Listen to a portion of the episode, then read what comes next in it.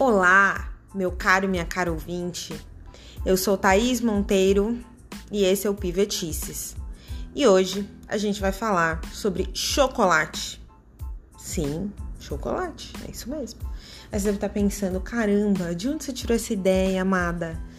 Gente, eu tirei essa ideia de, um, de uma paixão. Eu adoro chocolate, gosto de comer.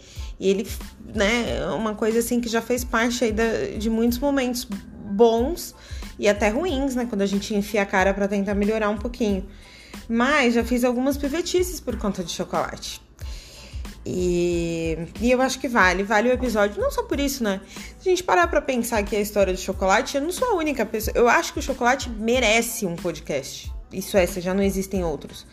Porque se você ainda não foi convencido ou convencida de que a gente de que é um bom assunto, eu vou te dizer que existem músicas. Tim Maia. Tim Maia tem uma música chamada Chocolate.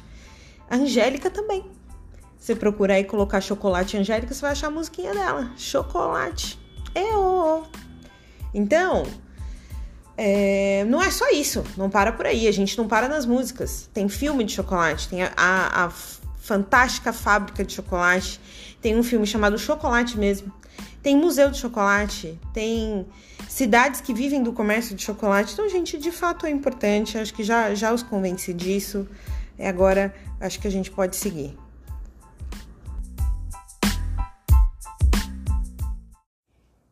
E hoje, no Pivetices, você vai conhecer a história do cacau. De onde ele veio, do que ele gosta, qual região que é a sua preferida. É isso aí. O cacau ele é bom pelo, pelas histórias, né? Pela história, ele é originário da Mesoamérica, que compreende ali o, sul do México e alguns países que hoje a gente chama da América Central. É, e ele existe há muito tempo. Ele existe desde 1900 a.C., muito tempo atrás. É, o cacau nessa região e nessa época e durante muito tempo ele foi tido como um fruto, um grão, né? Que daí quando você abre o fruto tem grão, tem polpa tal. Mas foi conhecido como um fruto sagrado, assim, até sagrado. Não sei se eu posso usar exatamente essa palavra, mas é, ele era enaltecido, assim. Então, como que eles usavam naquela época? Era uma bebida amarga, né? Assim como, como é mesmo a, a gente que botou açúcar nesse, nisso que a gente conhece hoje como chocolate mas era uma bebida amarga que e fermentada. E aí eles misturavam ou milho ou pimenta. E os mais pobres tinham mais milho do que cacau. Alguma semelhança com os tempos de hoje? Não só com cacau. Para dar uma encorpada, as pessoas mais pobres naquela época é, é, bebiam com mais milho do que cacau. E é, os, os demais, assim, ou em rituais, né? Porque o cacau naquela época ele era usado como moeda de troca, as amêndoas dele eram usadas como moeda de troca. É, eles bebiam em festas reais e davam aos soldados como recompensa de sucesso. Então era uma bebida assim super, um, super requintada, sabe? Então, como que, como que isso foi difundido, né? Como que a gente chegou no, no chocolate que a gente tem hoje? Em 1519, Hernán Cortés, um espanhol, chegou no, no, Bom, o lugar que eu tenho aqui é Montezuma. Chegou em Montezuma, acredito que seja no México, é, se não em algum lugar da Mesoamérica, mas chegou lá e aí, assim, naquela época, gente, em 1500 e pouco, é, os povos nativos não, não tinham conhecimento do que eram os europeus com aquelas roupas. Meu Deus do céu, não sei como é aquele povo aguentava aquelas roupas. Depois a gente faz um parênteses para falar sobre isso, porque merece. Mas é, chegando com, com cavalos, com armas, com uma série de coisas que eles não conheciam, em navios e tudo mais, né? É, barcos, né? Acho que naquela época eram as caravelas, né? Não tinha bem navios, assim, mas enfim. Vamos, vamos, porque isso tem nada a ver. Mas o ponto é que ofereceram essa bebida para quem chegou, entendendo que, nossa, quem são esses caras, né? São super importantes, tal. E ofereceram a bebida. Então aí eles tiveram acesso, falaram: essa bebida é dos deuses. É, caramba! Inclusive o, a, o nome do cacau é isso mesmo, né? Eu acho que é fruto dos deuses, alguma coisa assim. E aí eles tentaram. Tem várias histórias aí, né? E daí eles tentaram levar o cacau para a Europa é, para tentar plantar lá tal. Só que o cacau ele se dá bem em terra quentinha e úmida. Então, assim, o meio do mundo, região equatoriana. O que não, né? Que não tem nada a ver ali com a Europa. Então, beleza. Tentaram levar, não deu, então continuaram cultivando aqui, levando daqui para lá e foi aumentando esse cultivo cada vez mais. Muitos anos depois, é... Não, só volta um pouquinho, não tantos anos depois. Então, tem uma das características do chocolate que ele tem até hoje, que é a coisa do afrodisíaco e sensual, que eu realmente não sei se é necessariamente é, por ele ser mesmo afrodisíaco ou se é porque tem muita energia nele, né? E aí, de repente, associam a isso. Mas quando chegou no, na Europa, eles levaram um pouco da associação do cacau com aquilo que eles viam aqui é, dos povos nativos, dos costumes nativos. Porque a gente aqui, na América, né, principalmente a América é, da Central para baixo, que é super quente, é, a gente não usava tanta roupa quanto os europeus, né? E daí eles lá com, com seus padrões e costumes, achando aqui que a gente é, tinha, tinha hábitos, obscenos, costumes obscenos, e seja lá o que for. Então levaram para a Europa um pouco essa coisa do afrodisíaco do chocolate. Eu não sei se é só um senso de ah, o chocolate é afrodisíaco ou se não, ou se de fato é mesmo. Não sei, gente, não sei. Que hoje já está bem modificado esse que a gente come do puro. É, mas beleza, então foi para Europa tal, e aí anos depois, tipo três séculos depois quase, em 1828, foi inventada a prensa do cacau. Então daí era possível separar a gordura do pó. E aí com o pó fazer o que quisesse, né? Sei lá, misturar ele com aquilo que quisesse. E, e ou com a própria manteiga de cacau. E aí a gente tem finalmente o chocolate no formato que a gente tem hoje, que é esse chocolate sólido que a gente tem, porque antes eles usavam muito como bebida e tudo mais. Então foi assim, perfeito essa coisa. Só que ainda assim cultivar o café é uma coisa difícil, né? Que café, gente? Cacau. Cultivar o cacau é difícil. É, porque você tem, depende da região, precisa de árvores altas, enfim, tem uma questão de sol, de vento. É, é, difícil de depois extrair, porque é uma fruta, um fruto de onde você tem que tirar as amêndoas, aí torra, aí separa, e aí não sei o que. É um processo complexo, né? E para isso, infelizmente, foi usada muita mão de obra é, escrava. E uma coisa que me deixou triste é que, se bobear, é usado até hoje ainda. Né? Então, para as indústrias chegarem é, no que elas têm hoje, a extração muitas vezes é, é feita por. De, não, acho que hoje a gente não fala mais em, em escravidão, né? Mas num modelo que, que não é justo de trabalho, de repente até com trabalho infantil. Então, esse é um ponto triste dessa história tão, né, tão, tão bacana aí do, do chocolate. E pouco tempo depois, é, isso que eu tava falando da mistura do café com, o, com líquidos, né? Do pó do café, depois da prensa. E aí, anos depois, um suíço fez a mistura do pó do café com do chocolate com leite. E aí a gente tem esse chocolate ao leite maravilhoso, que é essa coisa, essa iguaria perfeita que a gente tem hoje em dia. Então essa é um pouquinho da história do, do chocolate, de onde que ele veio, como que ele se tornou o que ele é hoje, até dos prós e contras aí do que, que a gente teve nessa história, mas ele começou há muito tempo atrás, né? Uma história que é, nem sempre a gente vê contada por aí. Então é isso, essa é a curiosidade do café. Meu Deus, que café do cacau! do cacau e do chocolate.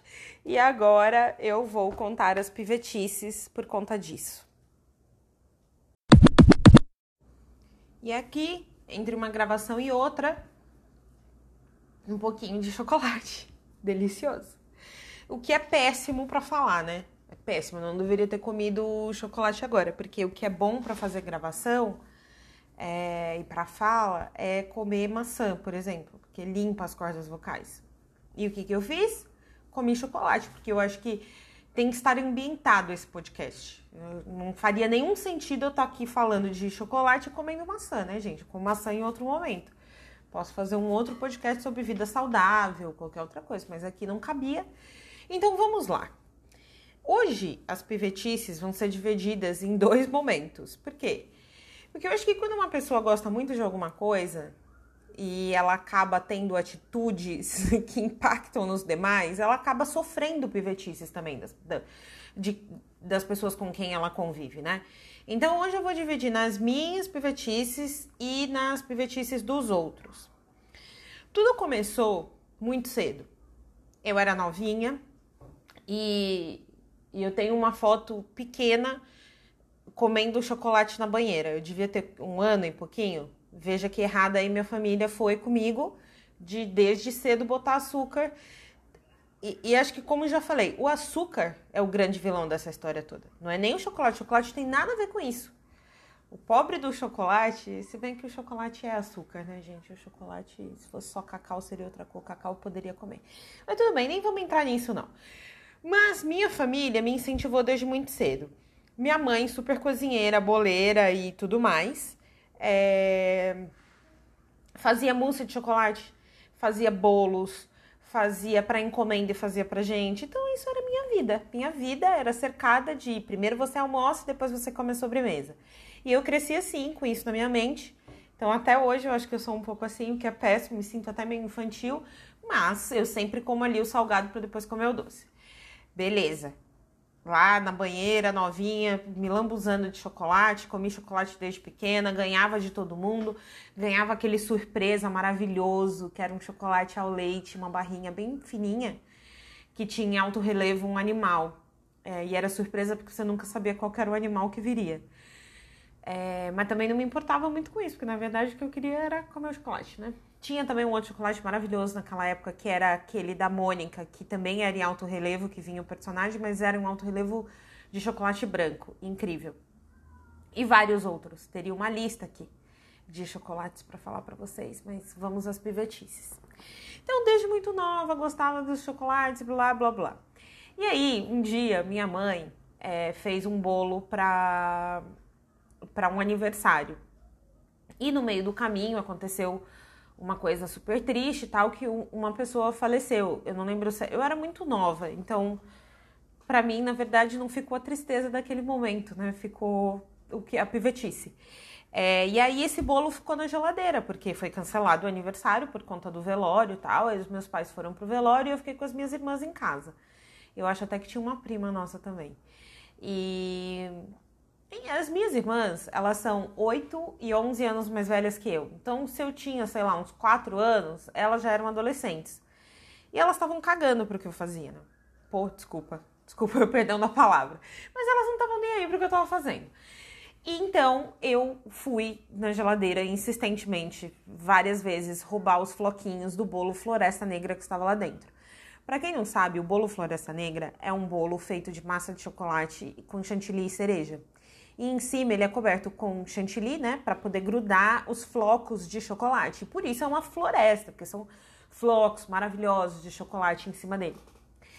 E eu fui comendo aos poucos os floquinhos, os flocões que tinham, porque na verdade naquela época minha mãe nem era ela que raspava, ela comprava numa doceria os flocos para poder montar o bolo. E eram flocos, era um chocolate incrível, gente. Eu não sei se era a própria doceria que fazia, era holandesa, aqui em São Paulo. Eu não sei se era a própria a, é, a própria doceria que fazia ou se eles só raspavam algum chocolate mesmo, mas era incrível, muito bom. E eu ia lá, eu fui, né, ela deixou o bolo, saiu de casa. E quando ela voltou, a floresta tava como? Desmatada. Por quê? Toda hora eu ia lá e roubava um floquinho. Eu desconfio que eu não roubei esse floquinho sozinho, eu não lembro disso. Eu acho que ninguém vai assumir nessa altura do campeonato que também comeu o floquinho. Vão falar que nem lembram dessa história, mas tudo bem. Só sei que minha mãe chegou, a floresta negra estava branca, desmatada.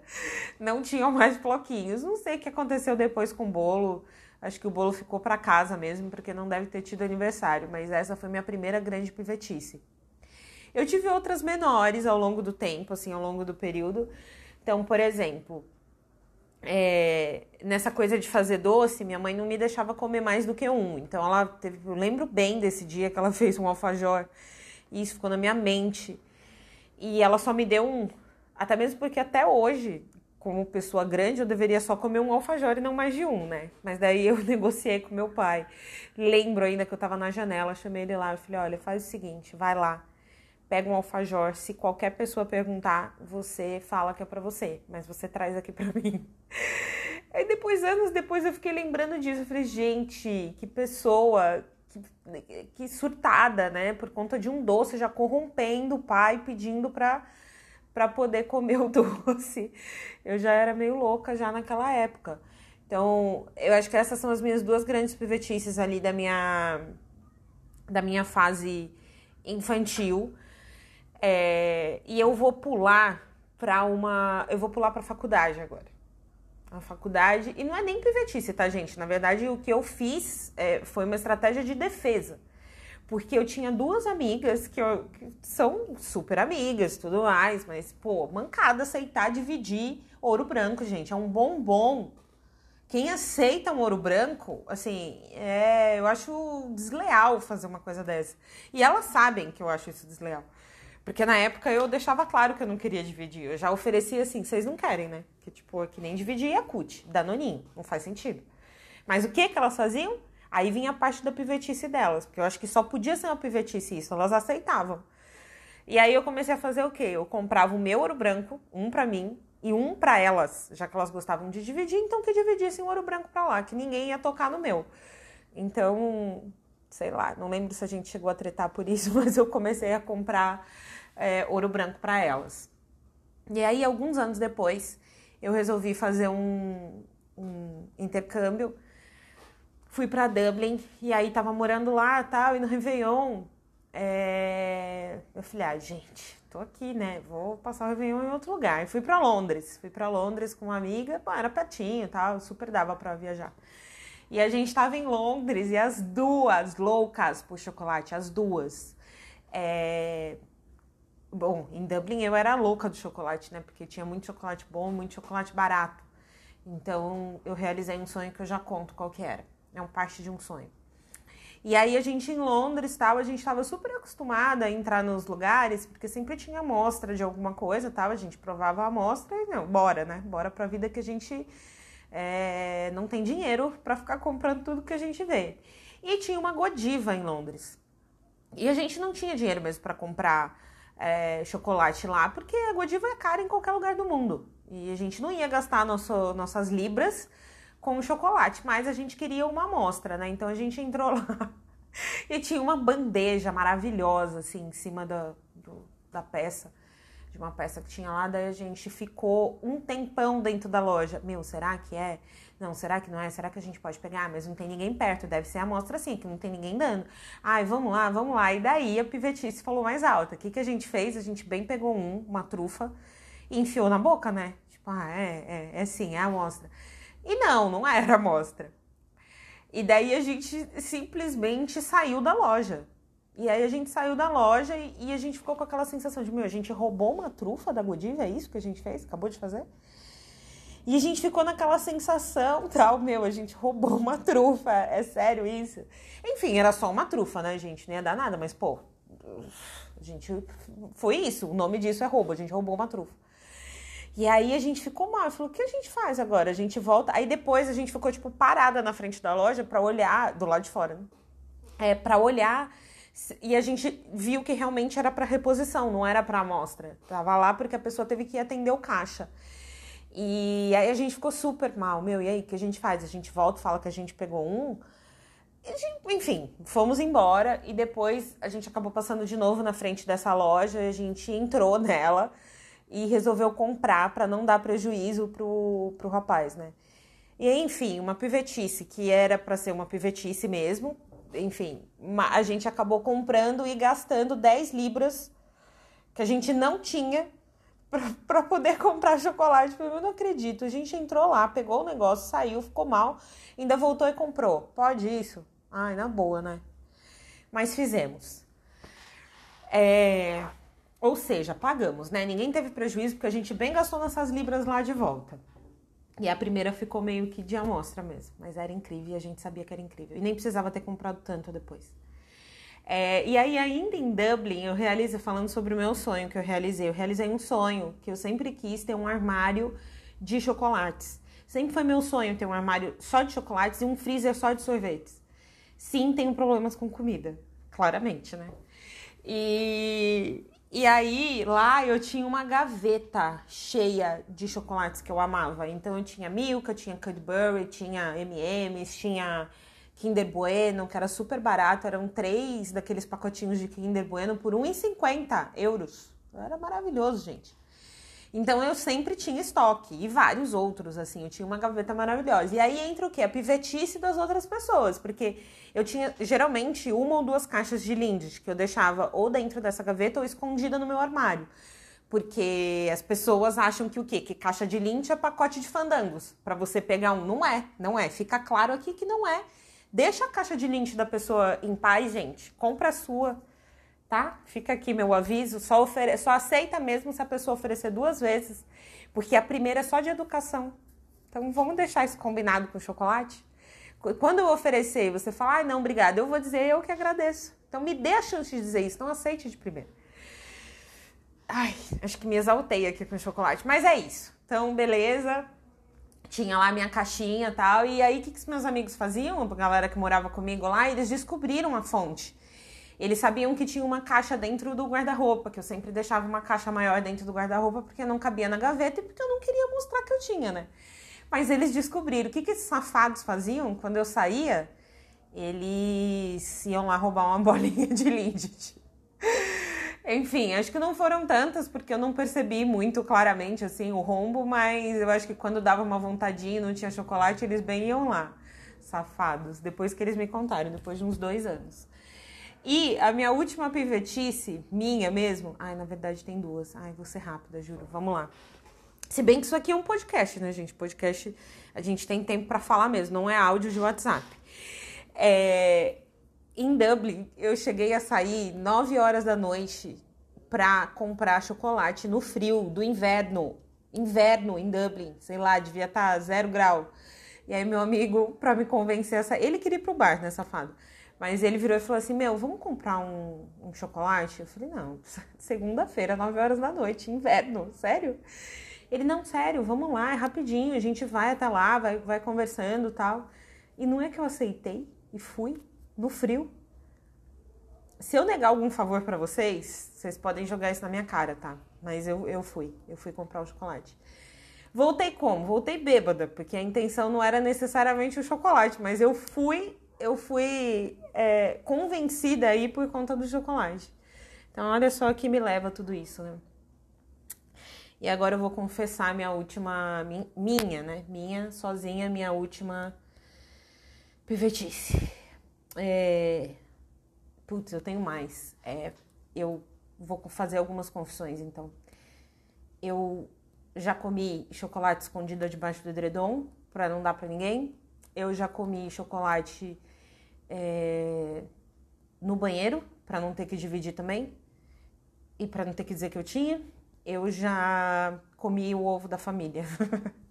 Isso aconteceu nessa última Páscoa. Eu combinei com a minha irmã que a gente ia comprar só um ovo e a gente comprou só um ovo, mas daí, sei lá, dei um chilique no momento que chegou o ovo, quis levar metade do ovo para minha casa, levei e comi essa metade, a metade da metade. E aí fiquei mal porque eu tinha comido e tal. Eu falei, putz, eu preciso pagar isso de alguma forma, né? Falei, ah, então eu vou fazer um ovo.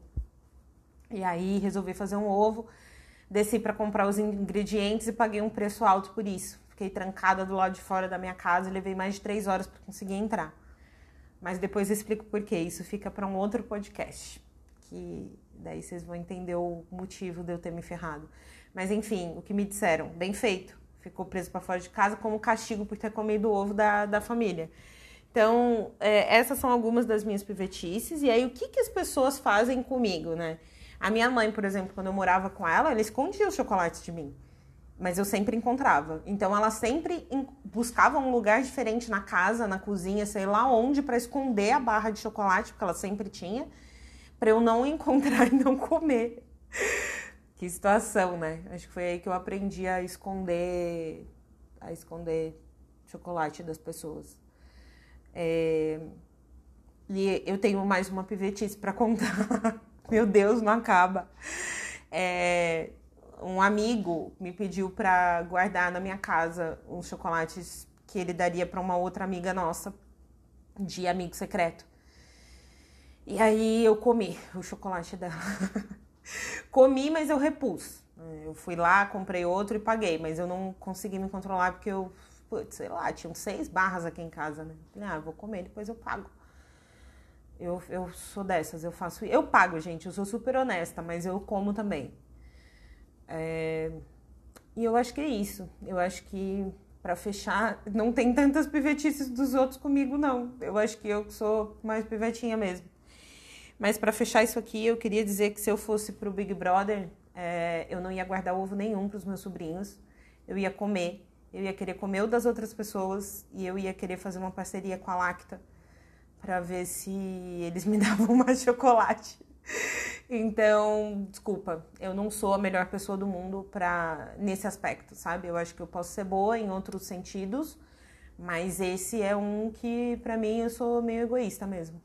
Então, é isso, gente. Acho que a gente termina as pivotices de hoje com essa confissão.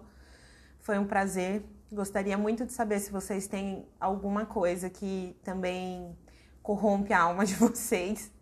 Por favor, dividam comigo no, no Whats, no, sei lá, no Insta. É... O Pivetice está no ar. E é isso. Muito obrigada. Beijos.